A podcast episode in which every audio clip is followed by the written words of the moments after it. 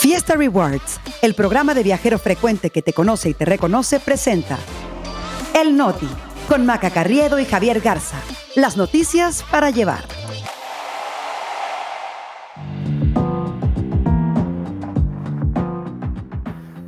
Es lunes 10 de julio, yo soy Javier Garza. Yo soy Maca Carriedo. Esto es el Noti. Y nosotros aquí estamos. 8 de cada 10 hogares en México sufren por escasez de agua. Arde Chilpancingo Guerrero, pero la alcaldesa anda de fiesta.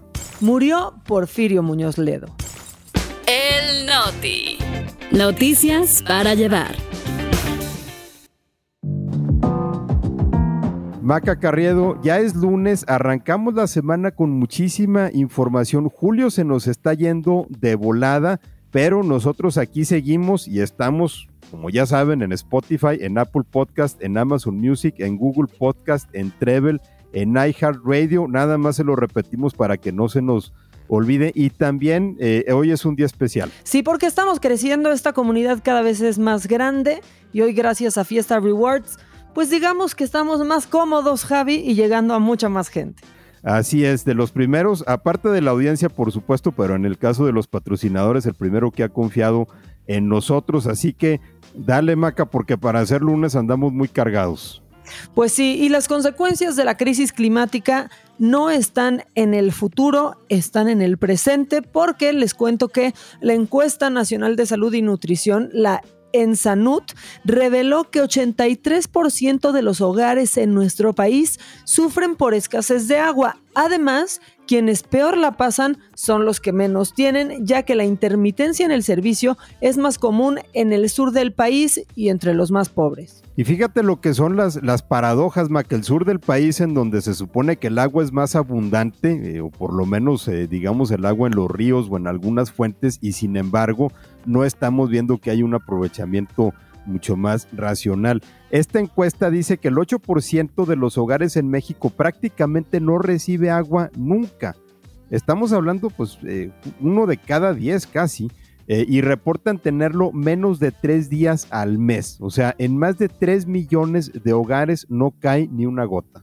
Otro dato súper revelador es que el 65% de las casas en México almacenan agua en tinacos o cisternas como una medida pues para mitigar la escasez.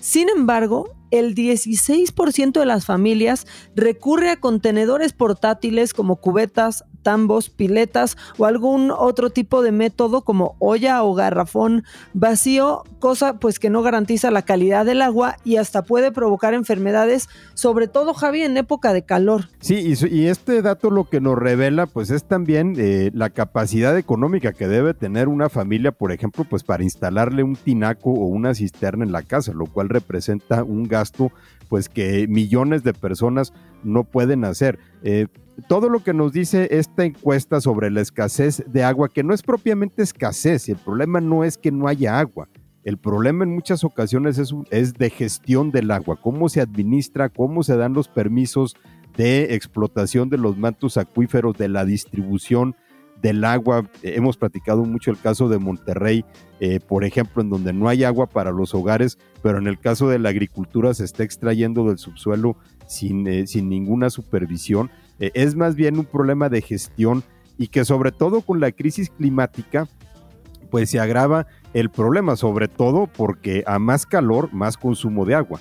Exactamente, y justo tocando ese tema, la Organización Meteorológica Mundial ya alertó que junio del 2023, ya lo hemos hablado hasta el cansancio, pero bueno, fue el sexto mes más caluroso desde que existen los registros en la historia, pero no solo es el calor, como ya se los habíamos platicado, también lo que dicen los expertos es que las temperaturas superficiales del mar crecieron como nunca antes y que hubo una disminución récord eh, del hielo marino en el Antártico. Y eso es un problema para el cambio de clima en el mediano plazo, es decir, la reducción de la capa de hielo va a empezar a modificar eh, de manera más dramática los patrones climáticos eh, y eso después se puede traducir, por ejemplo, en inviernos más crudos, en sequías más prolongadas o en lluvias mucho más abundantes.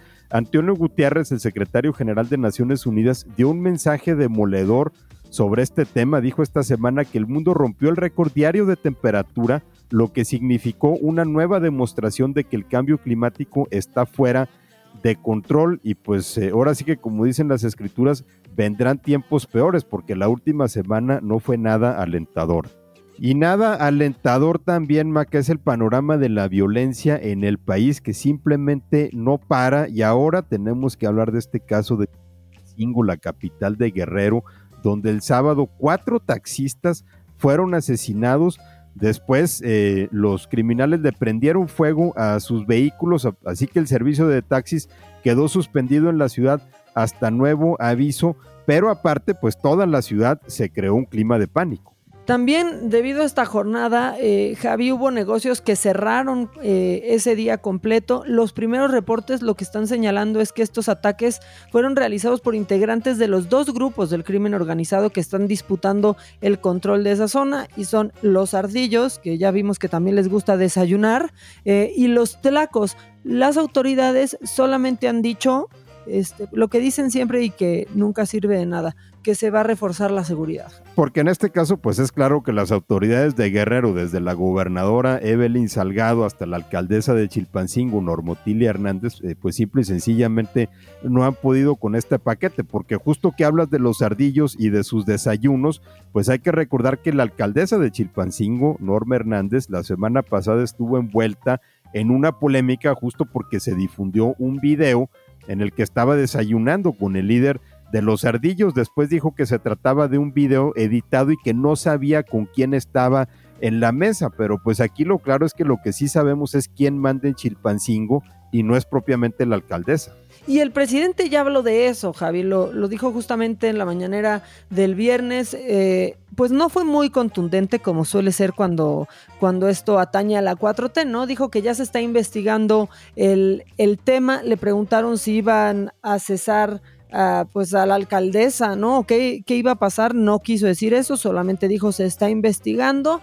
Eh, pero a pesar de que Chilpancingo está en llamas, pues la alcaldesa estuvo ahí el jueves pasado en Acapulco pasándosela muy bien en una, en una gala en donde se entregó el reconocimiento Estrellas de Mar. Ella dijo, al mal tiempo buena cara, Javi. Bueno, en este caso, al mal tiempo más bien ni siquiera dar la cara, porque es lo que hemos visto, la alcaldesa ha estado completamente ausente de estos hechos violentos. Ya que hablamos también de Guerrero, y sobre otro tema eh, eh, al que regresamos de manera frecuente, que tiene que, tiene que ver con la desaparición de los estudiantes de Ayotzinapa, eh, pues ya la Fiscalía General de la República detuvo al general retirado Rafael Hernández Nieto, el segundo militar de más alto rango, presuntamente involucrado en la desaparición de los 43 normalistas de Ayotzinapa en 2014 y se le fincaron delitos por desaparición forzada y delincuencia organizada. Y ya para cerrar con estos temas de violencia, porque es lunes este, y no queremos andar así de pesados, pues eh, uno más, Javi, fue asesinado el periodista Luis Martín Sánchez Íñiguez, de 59 años, y corresponsal del periódico La Jornada en Nayarit.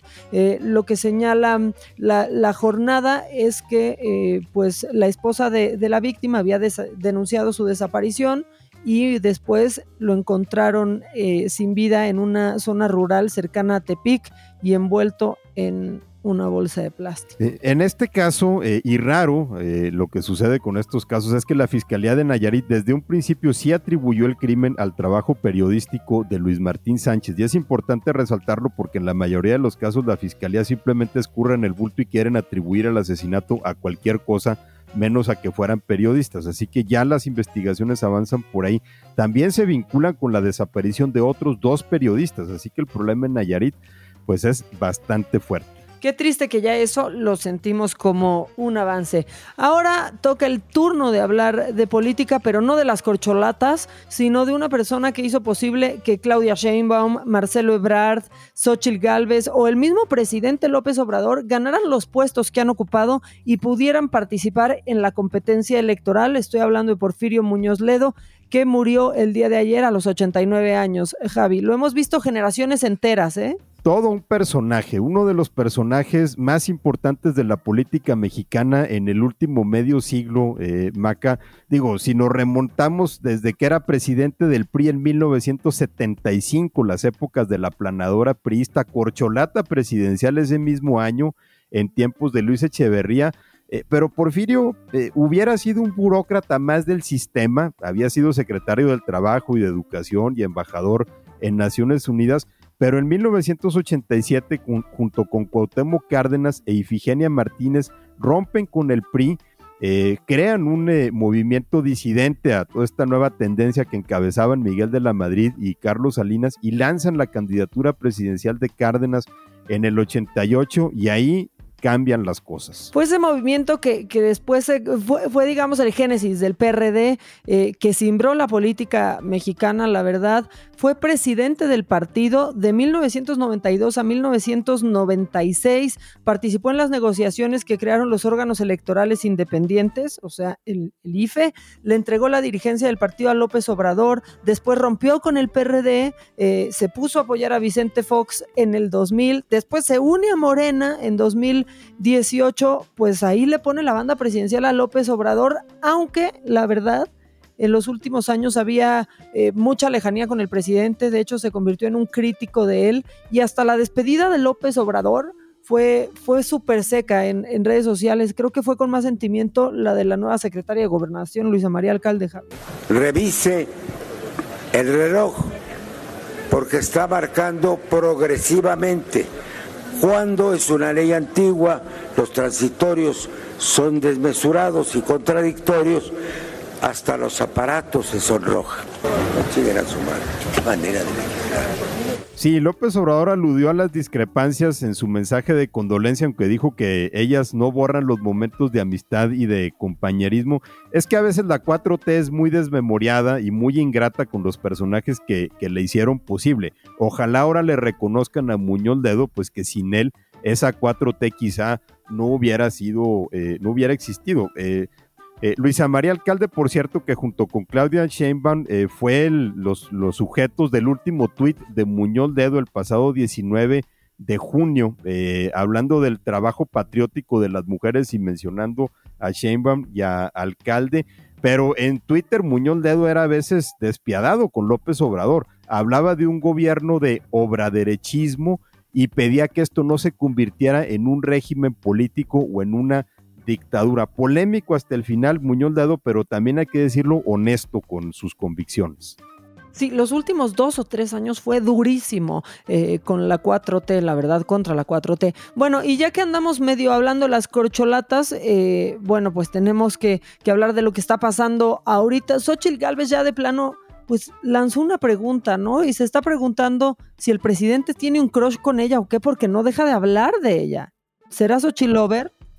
Sí, e, esa fue justo lo que estaba, la, duda que lanzó este fin de semana, eh, porque el presidente regresa una y otra y otra vez sobre el tema. Eh, y es que ya no se sabe si López Obrador se ha dado cuenta de que él es el que le está poniendo la plataforma a quien está pintando como una rival de peso. Eh, Xochitl Gálvez se está descuadrando, no nada más las cosas en Morena o en Palacio Nacional. Hemos hablado de cómo descolocó al presidente que no supo cómo reaccionar ante este fenómeno. También está exhibiendo Xochitl fracturas en movimientos ciudadanos. El senador Clemente Castañeda diciendo que su irrupción tendría que ajustar los términos de su discusión con la oposición, pero luego le pusieron el alto Samuel García y Enrique Alfaro desde Nuevo León y Jalisco. Pues sí, por cierto, que Samuel García sí dijo que con el PRI, con el PAN, ni, ni soñando. Em, Enrique Alfaro creo que fue un poco más agresivo, el gobernador de Jalisco, no sé qué pienses tú, eh, Javi, que dijo que sin la unificación de la oposición no hay mucho que hacer en la siguiente elección eh, y digamos que también le dio ahí un llegue a su partido, ¿no? Diciendo que el Movimiento Ciudadano lo ha aislado un poco y sale Dante Delgado, el líder del partido, este, que parece que ya lo más interesante que tiene, la verdad, es su cancioncita de Movimiento Naranja, y pues a desmentirlo y a decir que siempre ha habido diálogo abierto.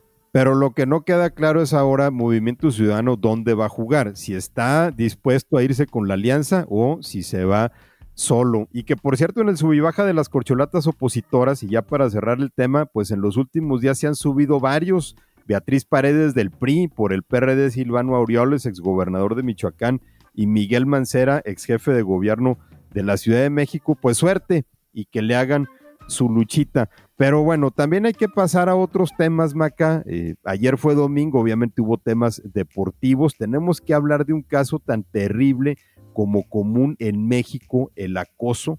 Y resulta que fue detenido José Andrés N., el presunto acosador de varias jugadoras del América Femenil y que por sus acciones provocó que la excapitana del equipo, Scarlett Camberos, se fuera del país, un caso muy sonado del que llegamos a platicar aquí. Y se fue del país porque simplemente nadie le podía eh, dar seguridad, Javi no podía andar con él, pero bueno, la historia de este hombre creo que sí expone lo, vulnerable que estamos las mujeres, la poca atención y pericia de las autoridades. ¿Por qué lo digo? En marzo de este año, Scarlett se fue de México después de tener que soportar un año de acoso de este tipo que en sus redes sociales decía que era pareja de la jugadora, hackeó sus cuentas en redes sociales, tenía información sensible como su dirección y nombres de su círculo más cercano. Hubo denuncia, fue arrestado este hombre 36 horas y después fue puesto en libertad. Y luego empezó a, acosar a otra jugadora también del América. Eh, de ella no se ha revelado su identidad, pero ahora sí el equipo le dio todo el acompañamiento legal al caso y presentaron la denuncia el 30 de junio, después de que fueran pues avergonzados, ¿no? Y con razón eh, por la forma en que habían dejado sola a Scarlett Camberos. Finalmente José Andrés fue detenido, consignado en el penal de Apodaca, Nuevo León, en donde va a seguir el proceso legal. Vamos a ver si ahí se ponen las pilas y el castigo es contundente. Sí, y no queda libre en un cuanto tiempo. Pasando a temas un poquito más amables, no tanto porque a pesar de que Checo Pérez tuvo una gran remontada en el Gran Premio de la Gran Bretaña en Silverstone, porque arrancó en el lugar 15, pues terminó en sexto, no llega al podio, pero este, pues digamos que sí le andan cayendo algunas críticas a, Checo Pérez que parece que no le anda sonriendo tanto la vida últimamente, Javi. Pues sí, porque parece que lo de, lo de Austria, eh, el, segundo lugar que logró en el Gran Premio de Austria, habría sido en este caso más una chiripa que una especie de regreso de cómo andaba Checo Pérez. Bueno, sí remontó, pero pues ese sexto lugar eh, al parecer le va a seguir pesando. Eh, y bueno, por cierto, y regresando al tema de fútbol y de mujeres, pues felicidades a las mexicanas que se colgaron el oro en fútbol femenil en los centroamericanos allá en El Salvador. Y qué pena los que se cuelgan el oro de las mexicanas, ¿no? Cuando ni siquiera las han apoyado, Javi. Así es, Maca. Ese es otro tema del cual ya tendremos que hablar más adelante, pero ahora ya para cerrar el episodio de hoy, tenemos que hablar de esto.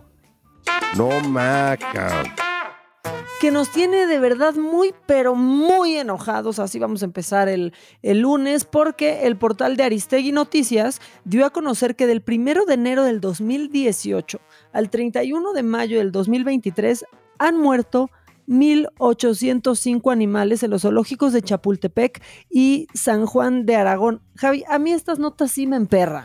Emperran y con razón, Maca, pero no sorprenden y sobre todo no sorprenden si nos damos cuenta de cuánto han sido los recortes en el presupuesto para estos zoológicos. De 2019 a la fecha les han recortado la mitad del dinero. En 2022 el presupuesto para estos eh, zoológicos fue de 20 millones de pesos, cuando hace tres años había sido de más de 42 millones de pesos. O sea, un recorte de más del 50%, casi un tercio de los fallecimientos que se han eh, contado son de teporingos o conejos de los volcanes, que es una especie que está en peligro de extinción. Además, otra especie en riesgo son los ajolotes y esos representan el 13% de los animales reportados como muertos. O sea, pronto los ajolotes solo van a estar en el billete de 50, Javi, si seguimos así. Así es, pero lo que hay que considerar es que crearles el hábitat adecuado, crearles las condiciones eh, climáticas de agua, de tierra, de alimento, pues cuesta dinero. Y con los recortes en el presupuesto, pues obviamente se están abandonando. Eh, obviamente todo el concepto de zoológicos es uno que ha sido puesto a revisión en los últimos años, ¿no? A raíz de, eh, de los movimientos para crear más conciencia sobre los animales. Y estos son los que han muerto. ya ve tú a saber cuál es el estado de trato en el que se encuentran los animales que sobreviven. Y digamos que sí hay presupuesto para animales, pero para otro tipo de animales, Javi. Yo ya solo voy a decir esto porque apenas es lunes y nos esperan otros cuatro días de información. ¿Te parece que ya por hoy cerremos la ventana? Totalmente y sobre todo con esa última reflexión que haces es muy buena para empezar esta semana, pero seguimos en redes sociales y ahí estamos todo el tiempo.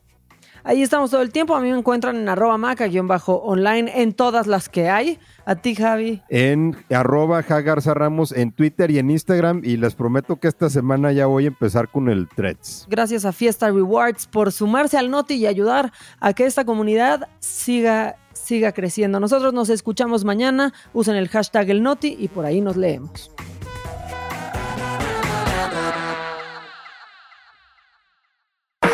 Vive experiencias exclusivas en eventos, conciertos, obras de teatro y más, gracias a Fiesta Rewards Invita. Fiesta Rewards presentó El Noti con Maca Carriedo y Javier Garza. Noticias para llevar.